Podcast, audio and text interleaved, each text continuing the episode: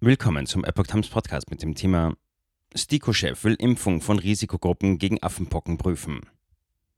Ein Artikel von Epoch Times vom 25. Mai 2022. Auch wenn die Risikogruppe sehr klein ist, soll hier über eine mögliche Impfung diskutiert werden.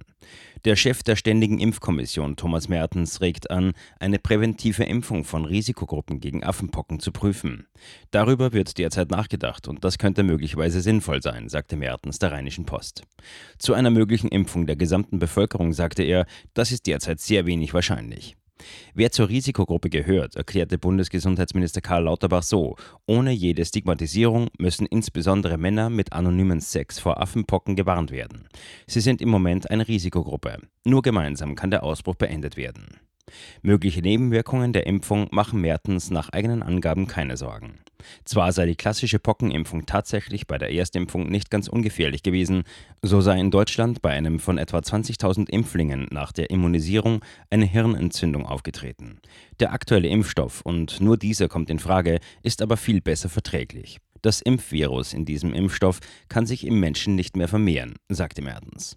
Die Schutzwirkung sei laut dem STIKO-Chef hoch. Eine Impfung mit Vaccinia-Virus, also dem Impfvirus gegen die Pocken des Menschen, schützt auch vor den Affenpocken, die beide in das gleiche Genus Orthopoxviren der Familie der Pockenviren gehören. Ein gewisser Schutz hält wahrscheinlich lebenslang an. Der Schutz ist nicht vollständig, schützt aber vor schwerer Erkrankung, so Mertens. Zu den Komplikationen schwerer Fälle von Affenpocken zählt die STIKO Hautinfektionen, Lungenentzündungen, Verwirrtheit und Augeninfektionen, die zu Sehverlust führen können. Pockenimpfung in der Vergangenheit. 1967 startete die Weltgesundheitsorganisation eine weltweite Impfkampagne gegen Pocken, im Zuge derer Milliarden Menschen geimpft wurden. 1980 erklärte die WHO die Ausrottung der Pocken weltweit. Die Pflicht zur Erstimpfung wurde in der BRD 1976 und in der DDR 1982 aufgehoben. Aufgrund der vereinzelt neu aufgetretenen Affenpockenfällen in westlichen Ländern durch einen verwandten Erreger stellen sich die Behörden nun erneut die Frage nach einer Impfung. Speziell gegen Affenpocken gibt es in Europa keine zugelassenen Impfstoffe. Allerdings nehmen Fachleute an, dass herkömmliche Pockenimpfstoffe einen gewissen Schutz bieten. Insbesondere nach dem Anschlag auf das World Trade Center in den USA legten viele Länder aus Furcht vor Bioterrorismus Vorräte mit Pockenimpfstoff an. Vermehrungsfähige echte Menschenpockenviren lagern in den USA und in Russland, wie der Virologe Norbert Nowotny vom Institut für Virologie der Veterinärmedizinischen Universität Wien sagte. Rückblickend muss man aber festhalten, dass die Ängste von Bioterrorismus nach 2001 irrational waren. Der Einsatz von Pocken als Waffe wäre schließlich überhaupt nicht kontrollierbar. Alter Pockenimpfstoff nicht geeignet.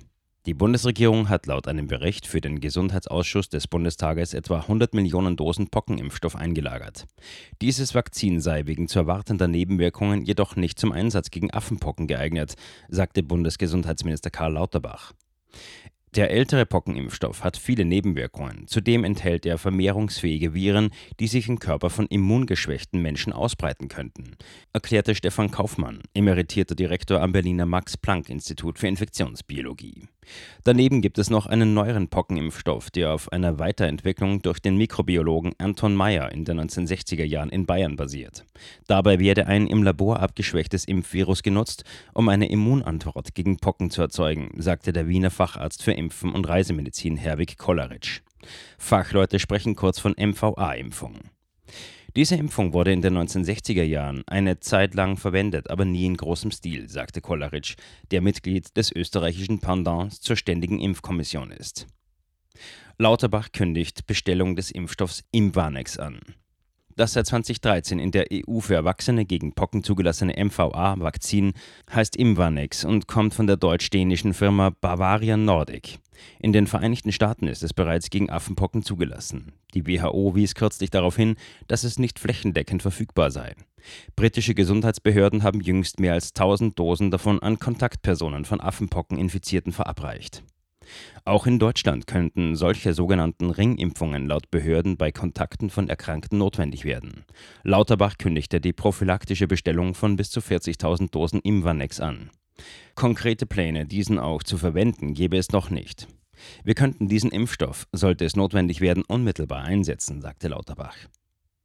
Wiener Arzt. Für die breite Bevölkerung wäre diese Impfung Unfug. In dem neueren Impfstoff sieht der Wiener Arzt Kolleritsch allenfalls ein Instrument, um Menschen zu impfen, die ein hohes Risiko haben, dem Erreger ausgesetzt zu sein, etwa Personal spezieller Isolierstationen. Für die breite Bevölkerung wäre diese Impfung Unfug. Affenpocken sind wesentlich harmloser als die Pocken und infektionsepidemiologisch von viel geringerer Bedeutung. Wir müssen auch bedenken, dass eine sehr gute Therapie für Infizierte verfügbar ist.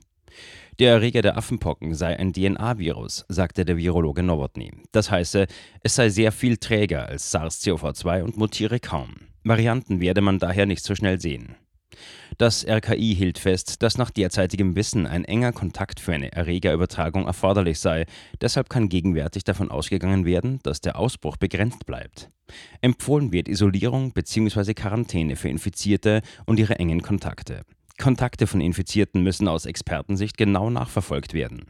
Die Inkubationszeit beträgt laut RKI 5 bis 21 Tage. Menschen mit mehreren Sexualpartnern haben nach RKI-Einschätzung eine höhere Infektionsgefahr als andere. Gerade bei ihnen dürften aber auch anonyme Kontakte eine Rolle spielen. Keine Gefahr für Kinder. Kinderärzte haben eine Panikmache bei den Affenpocken beklagt. Das Affenpockenvirus sei weit weniger ansteckend als Corona und werde fast ausschließlich durch engen Körperkontakt und Körperflüssigkeiten übertragen, sagte der Präsident des Berufsverbandes der Kinder- und Jugendärzte BVKJ, Dr. Thomas Fischbach, der Neuen Osnabrücker Zeitung. Die registrierten Fälle seien vorwiegend auf sexuelle Kontakte unter Männern zurückzuführen. Kinder gehören daher definitiv nicht zu denjenigen mit erhöhtem Ansteckungsrisiko.